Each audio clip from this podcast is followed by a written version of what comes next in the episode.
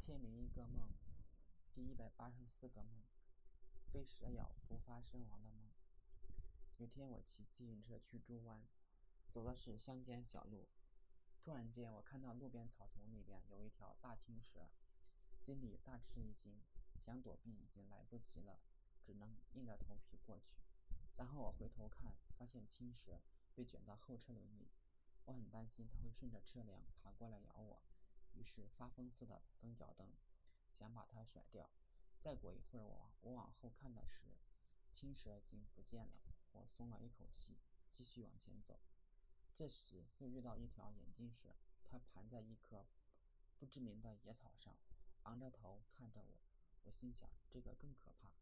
听说被眼镜蛇咬了很严重，几分钟就会中毒而死。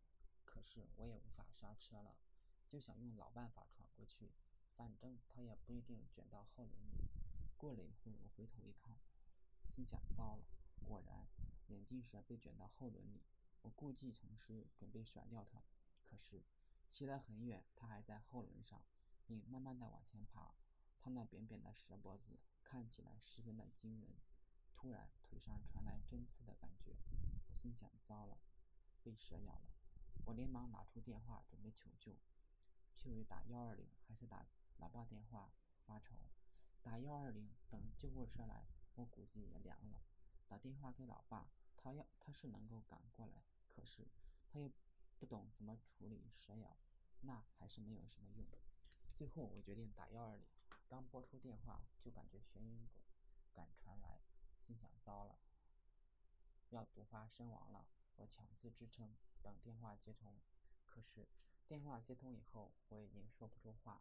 这真是太糟糕了，没听说过蛇毒发作这么快呀！